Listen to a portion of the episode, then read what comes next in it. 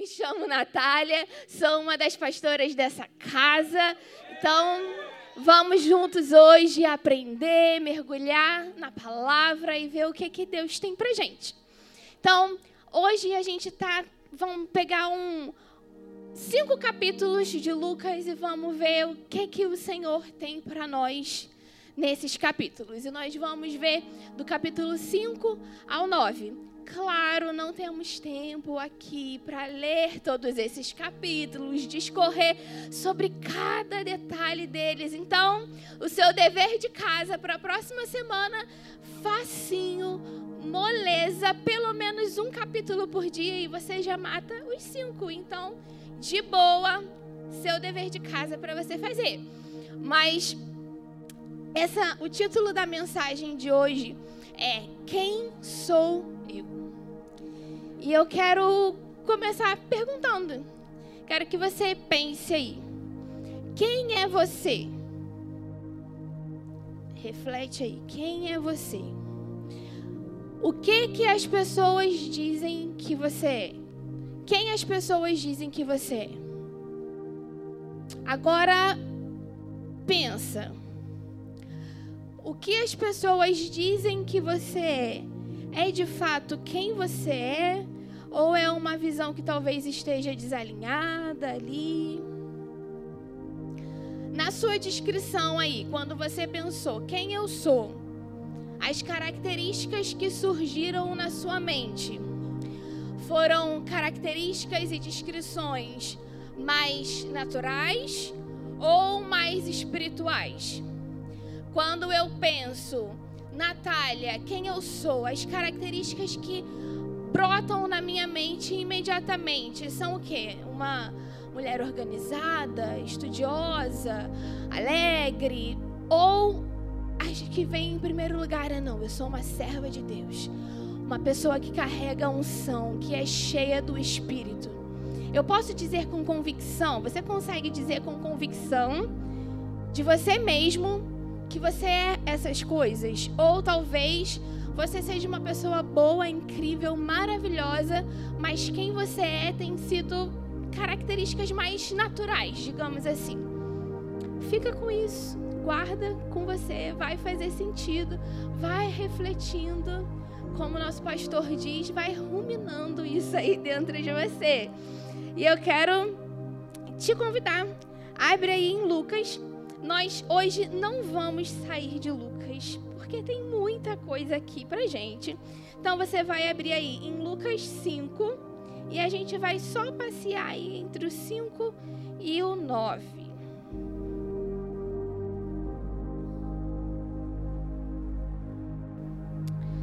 Agora a gente vai para Lucas 9, do 18 ao 20. E diz assim: Certa vez Jesus estava orando em particular e com ele estavam os seus discípulos. Então lhes perguntou: Quem as multidões dizem que eu sou? Eles responderam: Alguns dizem que és João Batista, outros Elias e ainda outros que és um dos profetas do passado que ressuscitou. E vocês, o que dizem? perguntou. Quem vocês dizem que eu sou? Pedro respondeu: O Cristo de Deus. Então, existe aquilo que você diz que você é, que você tem a percepção, e existe a percepção das outras pessoas a respeito de quem você é. As pessoas que não são tão próximas a você, ok, a percepção delas não estar ali tão alinhadas com quem você realmente é. A gente vê isso aí na palavra. A multidão que não era tão próxima de Jesus tinha uma visão de quem ele era que não era realmente quem ele era. Faz sentido? Pegou? Agora, aqueles que caminhavam com ele de perto, os seus discípulos, esses sim tinham uma visão alinhada de quem ele realmente era. Isso diz para nós que as pessoas que caminham conosco, que estão próximas de nós, a visão que elas têm de nós pelo menos deveria estar alinhada a quem nós realmente somos. E se não está alinhada, ponto de atenção. Eu estou refletindo alguma coisa ali para alguém que está ao meu redor, vive comigo, caminha comigo, que não é realmente quem eu sou. Então, talvez no meu íntimo eu ache que eu sou, mas nas minhas atitudes, naquilo que eu tenho feito, falado, a maneira que eu tenho me comportado, talvez não esteja transmitindo isso verdadeiramente. Amém. Fica com isso também. E o, os evangelhos, eles mostram o ministério de Jesus. A gente vê aqui do 5 ao 9 e você vai ver a cada capítulo coisas bem parecidas acontecendo. A gente vê Jesus ressuscitando, a gente vê Jesus curando, Jesus ensinando, Jesus libertando. Era a fase ativa, o auge do ministério de Jesus. Muita coisa acontecendo, poder sendo emanado. Tocava em Jesus, era curado. Dele saía poder. Muitas coisas acontecendo a cada capítulo que passava. Mas também a gente consegue observar das coisas incomuns dentre os capítulos, não só o que Jesus fazia, mas as pessoas que cercavam ele. Existiam dois perfis de pessoas que estavam presentes dentro de cada capítulo desse aqui. E é sobre isso que a gente vai falar hoje. Seria ótimo, eu amaria pregar aqui sobre milagres, sobre poder, sobre cura, sobre fé. Era o que imediatamente veio no meu coração. Caraca, Lucas, o Evangelho, o ministério de Jesus, eu amo falar sobre isso. Mas quando eu peguei para poder estudar, então o Senhor trouxe algo diferente e revelou o propósito pelo qual ele trouxe isso. Então, abre o seu coração, recebe, você vai ser abençoado. Vai ser uma benção. Amém? Esses dois perfis de pessoas. E eu vou te contar quais são esses perfis. Esses perfis eram a multidão e os discípulos. Eu vou passar com vocês aqui de uma forma muito breve sobre alguns versículos de cada capítulo desse para você ver que o que eu estou falando é verdade. Em que cada capítulo desse a gente via dizendo: E a multidão o seguia, e os discípulos estavam com Jesus. E a multidão o oprimia, e os discípulos estavam com Jesus. Então, em Lucas 5, no versículo 1, certo dia Jesus estava perto do lago de Genezaré e uma multidão o comprimia de todos os lados para ouvir a palavra de Deus. Lá no 11, eles então arrastaram os seus barcos para a praia, deixaram tudo e o seguiram. Aqui são os primeiros discípulos de Jesus. No capítulo 5 é onde Senhor, estou aqui ensinando, mas vocês aqui, esses aqui, vem comigo, vocês vão ficar comigo. Então ali surgem os primeiros discípulos de Jesus. E vai continuar no 15. Todavia, multidões vinham para ouvi-lo e serem curados de suas doenças. Lucas 6, 17 e 18. Ali, muitos, estava ali muitos dos seus discípulos e uma imensa multidão, procedente de toda a Judéia, Jerusalém e do litoral de Tiro e Sidom, que vieram para ouvi-los e serem curadas de suas doenças. Lucas 7, 11. Com ele iam os seus discípulos e uma grande multidão. Lucas 8, 1. Os doze estavam com ele. 4. Reunindo-se uma grande multidão. Lucas 9, 11. Mas as multidões ficaram sabendo e o seguiram. Ele as acolheu e falava-lhes acerca do reino de Deus e curava os que precisavam de cura. No dia seguinte, 37. No dia seguinte, quando desceram do monte, uma grande multidão veio ao encontro dele.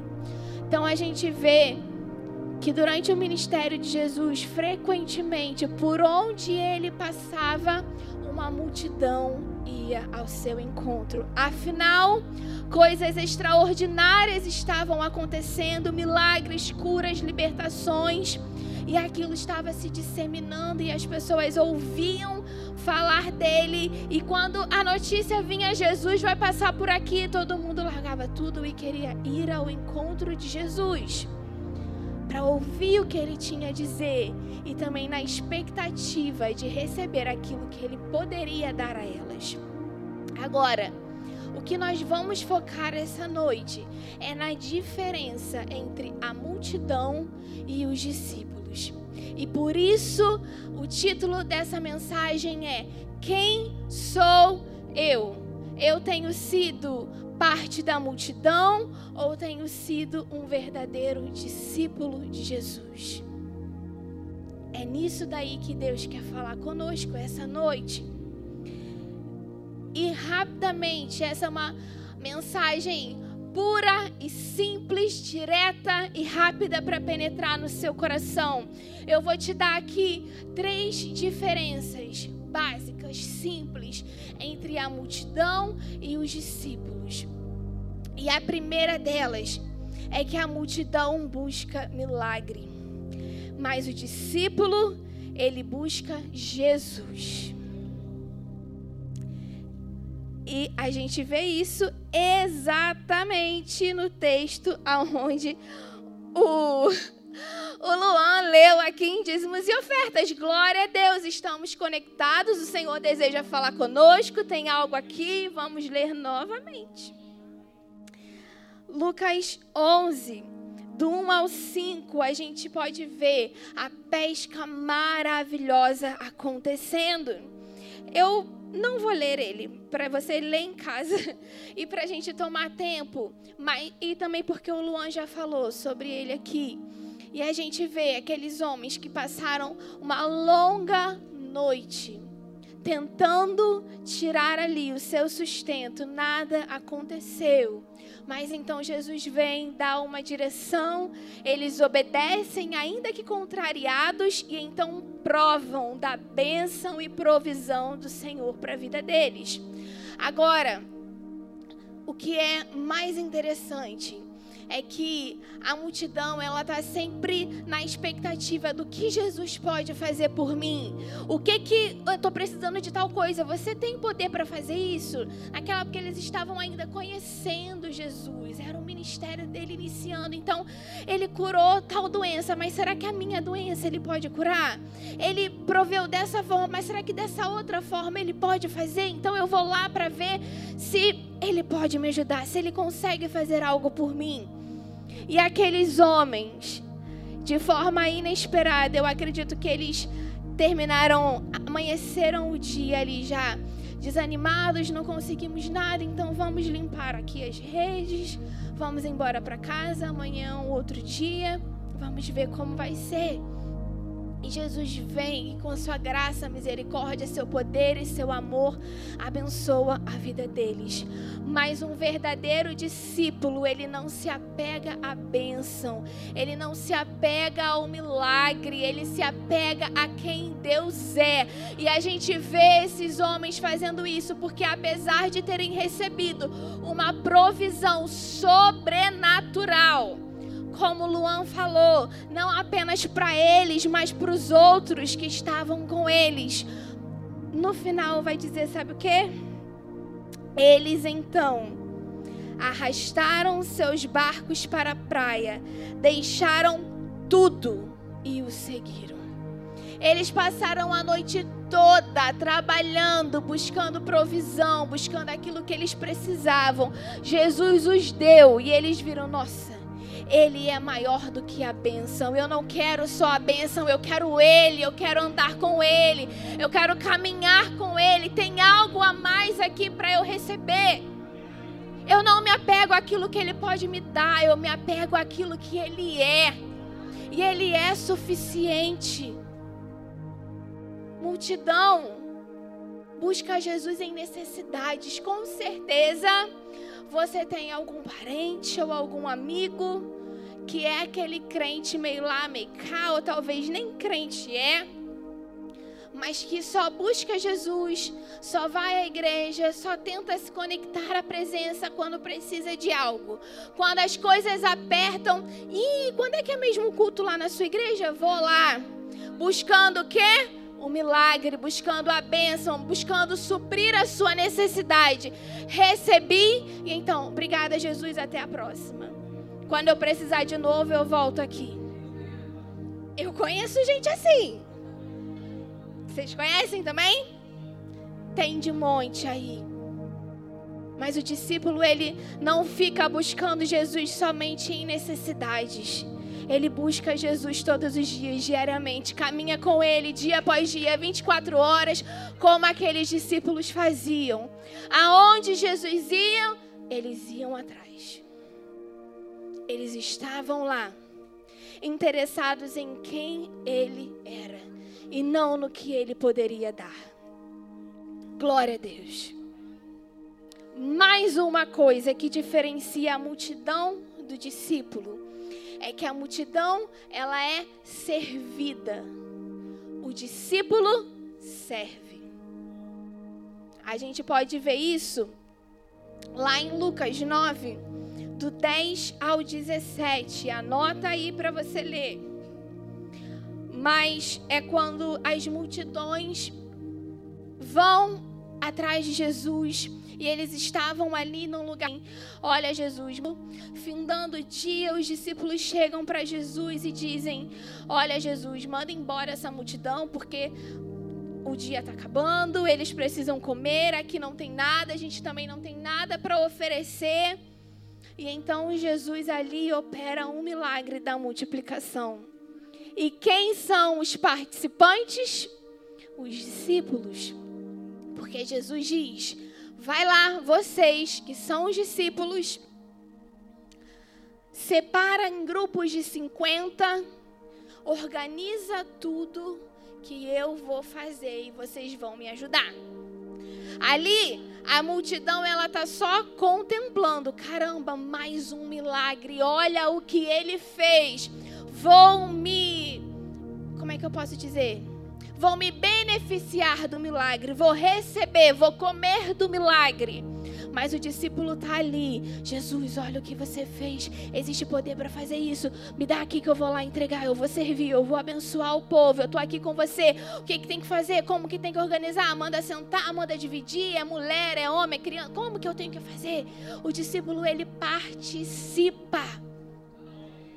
Ele não só contempla, ele não só quer receber. Nós temos aqui na igreja, agora mudamos, mas continua sendo um pilar dessa casa, que nós somos contribuintes e não apenas consumidores. Isso diz que nós não ficamos só olhando e recebendo e comendo do que Jesus pode fazer, mas nós contribuímos e participamos para servir a multidão. Existe uma multidão aí fora que precisa ser servida, que precisa inclusive contemplar milagres para que a fé seja ativada e ela seja alcançada. Era assim que as multidões iam se juntando, ouviam falar do milagre, contemplavam o milagre, ficavam estarrecidos e meu Deus, você precisa conhecer esse homem tem algo diferente. Ele não é qualquer homem. E aí, vai juntando e juntando e juntando e virando uma multidão. E a palavra de Deus, ela, é, eu, eu fiquei olhando assim, eu falei, gente, isso é até redundante, né? Mas eu acho que é porque precisava dar essa ênfase. Se você vai lendo nos versículos, multidão já é o quê? Muita gente. Já é óbvio. Mas a palavra, ela não fala só multidão, ela fala grande multidão. Eu fiquei tentando imaginar o que seria uma grande multidão. Pro, qual, que tipo de proporção é uma grande multidão? Se uma multidão já é muita gente. Enorme multidão, grande multidão, dá essa ênfase, ou seja, muitas pessoas podem ser alcançadas. Mas Jesus precisa de ajuda. Cadê os braços, as mãos, a boca de Jesus agora nessa terra? Para poder servir a multidão. Precisa! Naquela época, Jesus estava lá pessoalmente e ele precisou de ajuda. Quem dirá hoje? Ele precisa de nós. Não podemos apenas ser espectadores. Ele nos chama a sermos participantes, a servirmos. Uma outra diferença. E essa é a última que nós vamos falar essa noite. E eu quero te encorajar. Se debruce na palavra, porque muito mais o Senhor vai revelar ao seu coração. Muito mais. Uma última diferença é que a multidão ouve, mas o discípulo vive. Vamos comigo, esse aqui a gente vai ler. Lucas 6, do 46 ao 49. Vai para lá.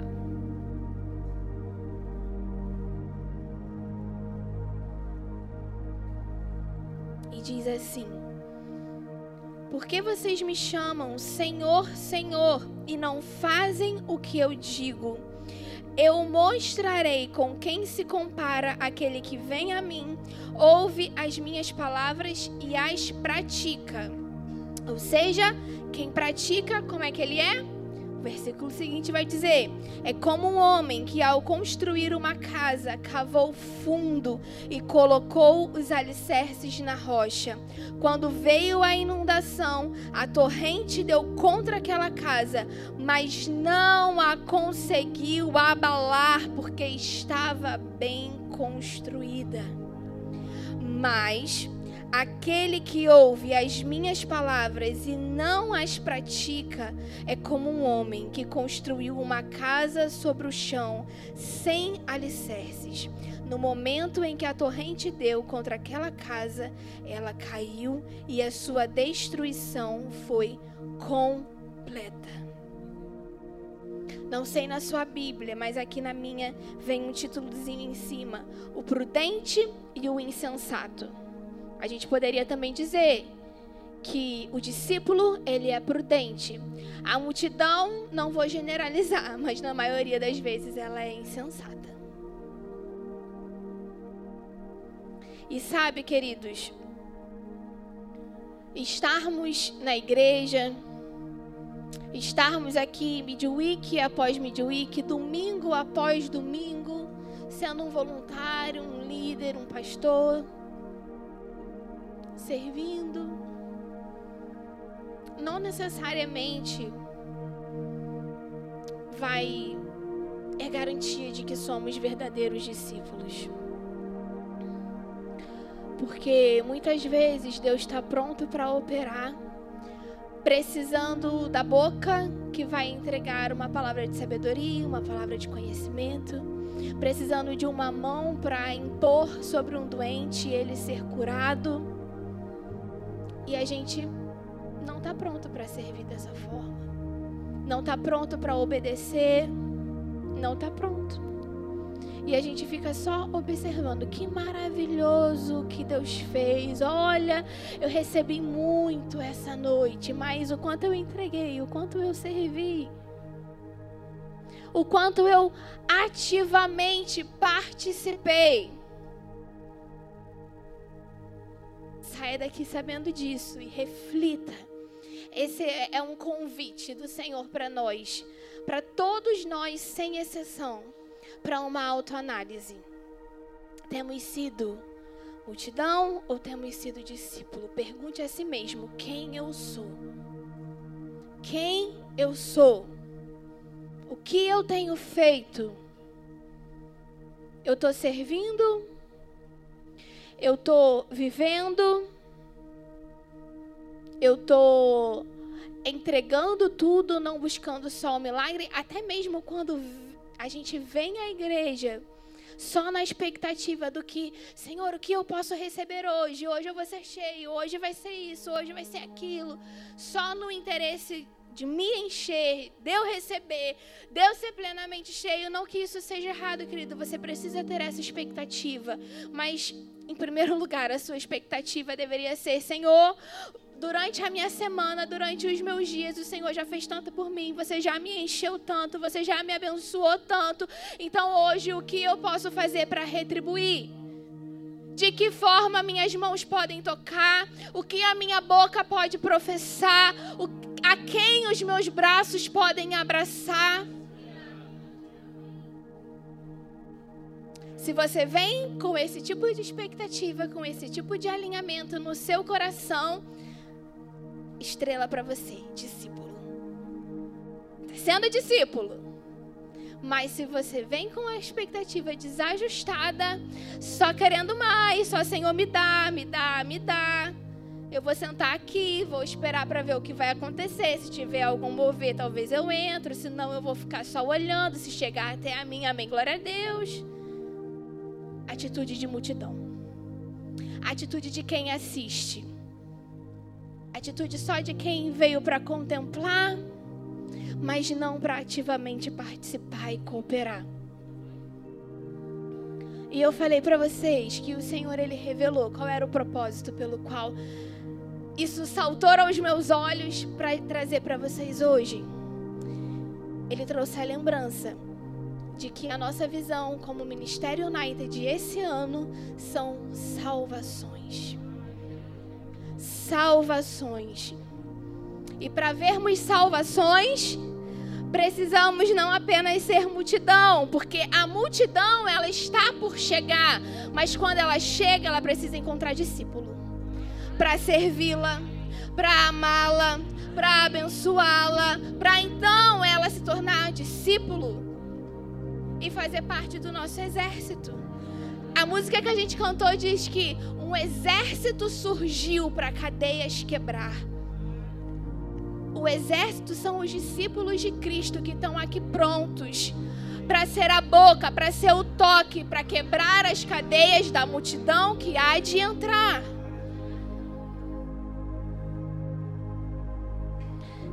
Eu fui nos formulários de Next essa noite.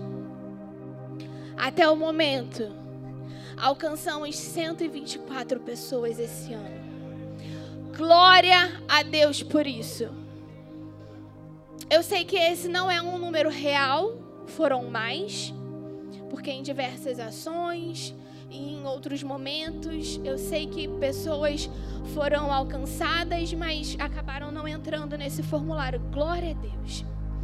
E sabe, eu não quero que vocês mal compreendam, é, achando que, nossa, a gente não está fazendo nada, essa é uma mensagem de correção. Não é isso. Glória a Deus, nós somos uma igreja ativa, temos frutificado, temos alcançado. O Senhor está dizendo para nós: parabéns, mas Ele também diz: continuem, sem se distrair e sem perder o propósito. A visão precisa estar constantemente perto de nós, precisa ser lembrada, para a gente, se por algum acaso eu me distrair, opa, Tô voltando agora, Senhor. Tô aqui para fazer. Lembrei hoje. Seguir. Vou me aprumar. É isso que Ele quer de nós hoje. Que você faça uma autoanálise. Porque se você está nessa casa comprometido com essa visão, salvações esse ano precisa ser uma prioridade para você precisa ser uma prioridade para você.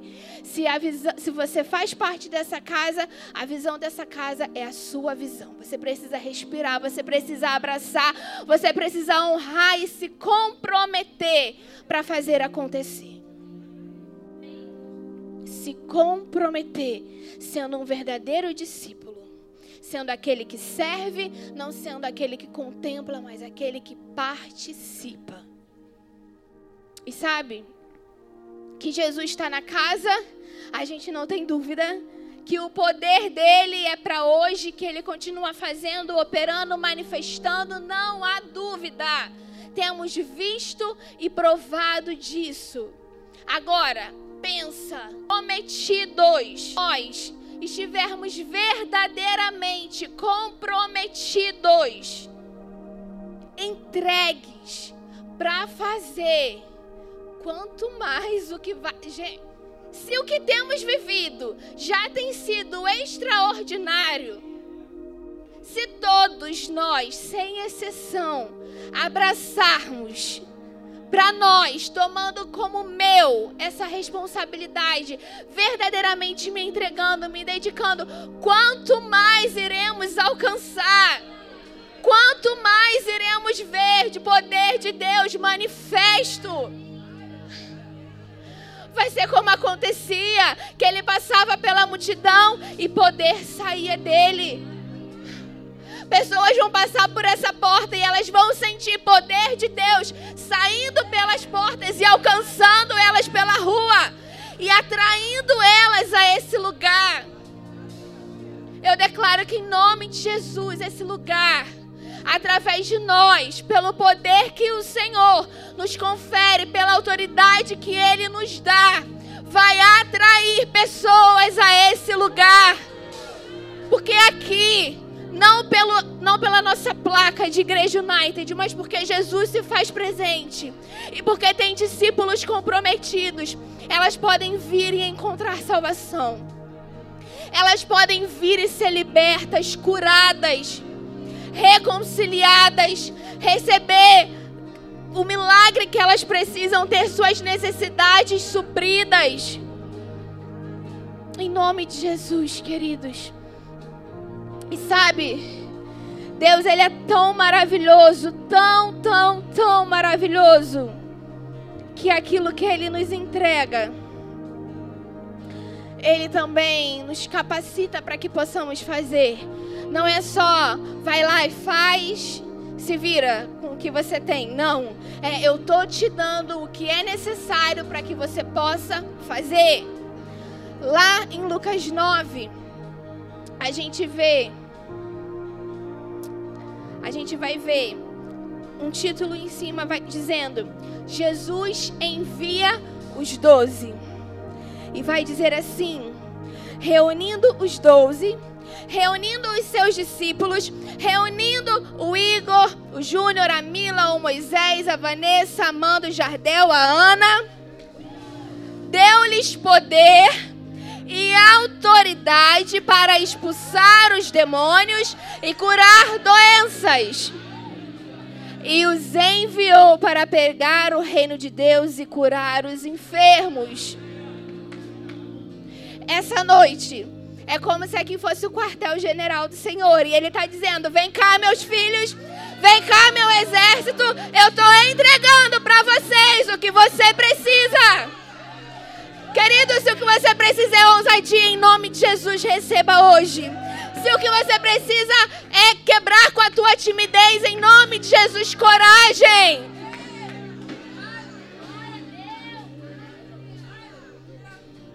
Se Satanás levanta sobre a tua mente pensamentos de que você não é capaz, de que, nossa, não, aquele ali faz, mas você, quem é você em nome de Jesus? Calada essa voz não mais tem autoridade para lançar esses pensamentos sobre a sua mente. Você tem o que a palavra diz que você tem.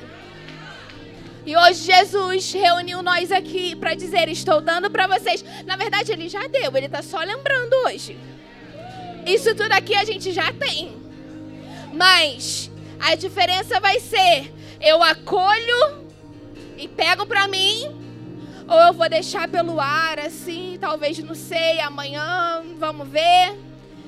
Ele quer que você pegue hoje, querido. É seu, é para agora. Já era para estar, tá, ó, há muito tempo. Se você dormiu no ponto, hoje é o, vamos lá, meu filho, acorda, bora, toma. Toma o que você precisa. Agora saiba também que não é fácil. Não é fácil. Existe renúncia e existe sacrifício, mas também existe recompensa. Garantida, porque Ele é fiel e justo para cumprir. E Ele vai dizer: quando andavam pelo caminho, um homem lhe disse: Eu te seguirei por onde quer que fores. E Jesus respondeu: As raposas têm suas tocas, e as aves do céu têm os seus ninhos, mas o filho do homem não tem onde repousar a cabeça. A outro dinheiro sepultar o meu pai. Jesus disse: Deixe que os mortos sepultem os seus próprios mortos. Você, porém, vá e proclame o reino de Deus. Ainda outro disse: Vou seguir-te, Senhor, mas deixe-me primeiro voltar e me despedir da, da minha família. Jesus respondeu: Ninguém que põe a mão no arado e olha para trás é apto para o reino de Deus. Sem desculpa. Sem, peraí, Jesus, vou ali fazer um negócio rapidinho, daqui a pouco eu vou. Não! É agora. Deixe que os mortos sepultem os mortos. Deixa que eu cuido das suas necessidades. Mas vem agora. Se você botou a mão no arado, querido, não olhe para trás. Não solta, não para, não retrocede. Não palavras minhas, mas do Senhor. Porque quem assim fizer não está apto para o reino de Deus. Eu quero estar apta e tenho certeza que você também. Então, pelo amor de Deus, não dá esse mole não olha para trás, não retrocede. Aleluia. Estamos encerrando, acabando. Mas só mais uma coisa. Jesus dizia a todos: Quem quiser acompanhar-me, negue-se a si mesmo, tome diariamente a sua cruz e siga-me. Pois quem quiser salvar a sua vida, a perderá. Mas quem perder a vida por minha causa, este a salvará. Em nome de Jesus, eu oro para que no teu coração seja acesa uma chama, um fogo, para que você se desgaste pela causa de Cristo, não querendo se poupar, não querendo guardar a sua própria vida, mas entregando negando a si mesmo. A palavra vai dizer: tome a sua cruz diariamente. É todos os dias. Quem é discípulo é discípulo segunda, terça, quarta, quinta, sexta, sábado, domingo. Segunda, terça, quarta, quinta, sexta, sábado, domingo. Se você acha que você está sendo discípulo quinta e domingo, então não é. Desculpa te contar essa verdade.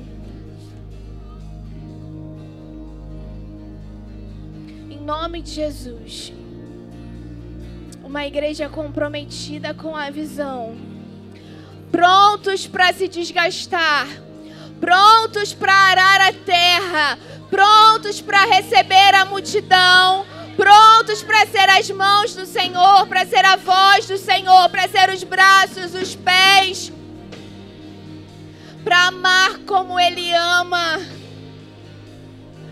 para agir no mesmo poder que agia com Ele, para alcançar os perdidos e ver essa casa frutificar, dando frutos a cem por um, um crescimento extraordinário em nome de Jesus. Se até aqui foram 124, Senhor, nós cremos esse número sendo multiplicado de forma sobrenatural sobrenatural. E querido, se você tem o um coração para servir em Next, comece a orar por isso. Porque vai lotar tanto esse altar. Essa casa vai receber tanta gente. Que só os voluntários que tem lá não vai dar conta não. Vamos precisar de gente comprometida para acompanhar, para caminhar junto com aqueles que vão chegar aqui. Seja você essa pessoa para não somente alcançar, mas para tomar a mão e caminhar junto, para fazê-las consolidar. Em nome de Jesus. Eu oro que essa palavra tenha te abençoado, tenha sacudido algo em você. Se necessário foi que tenha alinhado alguma coisa aí, mas que em nome de Jesus, que a semente tenha penetrado e que possa frutificar na sua vida.